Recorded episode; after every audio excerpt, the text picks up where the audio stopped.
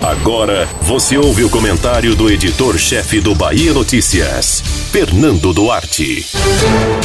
Na batalha entre Jair Bolsonaro e João Dória pelo protagonismo no caso da vacina Coronavac, que deve ser produzida no Brasil pelo Instituto Butantan, quem perde são os brasileiros. Bolsonaro erra ao tentar conduzir ideologicamente um debate sobre o imunizante.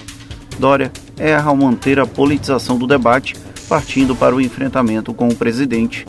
No duelo pré-2022, o grande prejudicado é o povo, numa batalha que envolve desinformação e guerrilha política. Há inúmeros interesses envolvidos na produção e distribuição da Coronavac, desde a política miúda brasileira à geopolítica mundial, dada a parceria com a China para o desenvolvimento do imunizante. A atual subserviência do Itamaraty à administração de Donald Trump explica parte da estridência da trupe bolsonarista que controla o órgão e, infelizmente, possui ascendência sobre o Palácio Planalto. Para esse grupo, pouco importa que os brasileiros tenham interesse em qualquer vacina cuja eficácia seja garantida. O componente xenofóbico também fica implícito, enquanto as vacinas desenvolvidas por universidades e farmacêuticas norte-americanas ou europeias levam o nome das indústrias, os imunizantes da China e da Rússia carregam o adjetivo pátrio como se fosse pejorativo.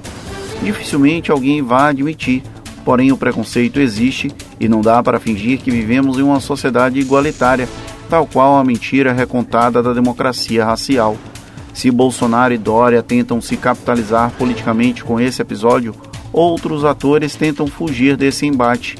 Lideranças baianas, como o governador Rui Costa e o prefeito Assemineto, foram incisivos em criticar o comportamento ignóbil do presidente em relação à vacina, cujas pesquisas parecem estar mais avançadas.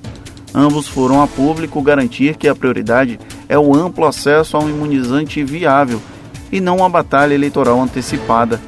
E olha que tanto Rui quanto a Semineto terão representatividade no contexto de 2022. Em meio a dois sucessores diminuídos, o ministro Eduardo Pazuello foi quem saiu muito menor desse episódio.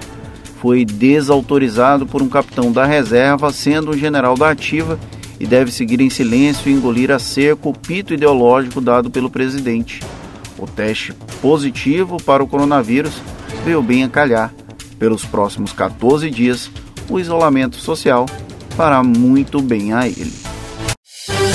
Você ouviu o comentário do editor-chefe do Bahia Notícias, Fernando Duarte.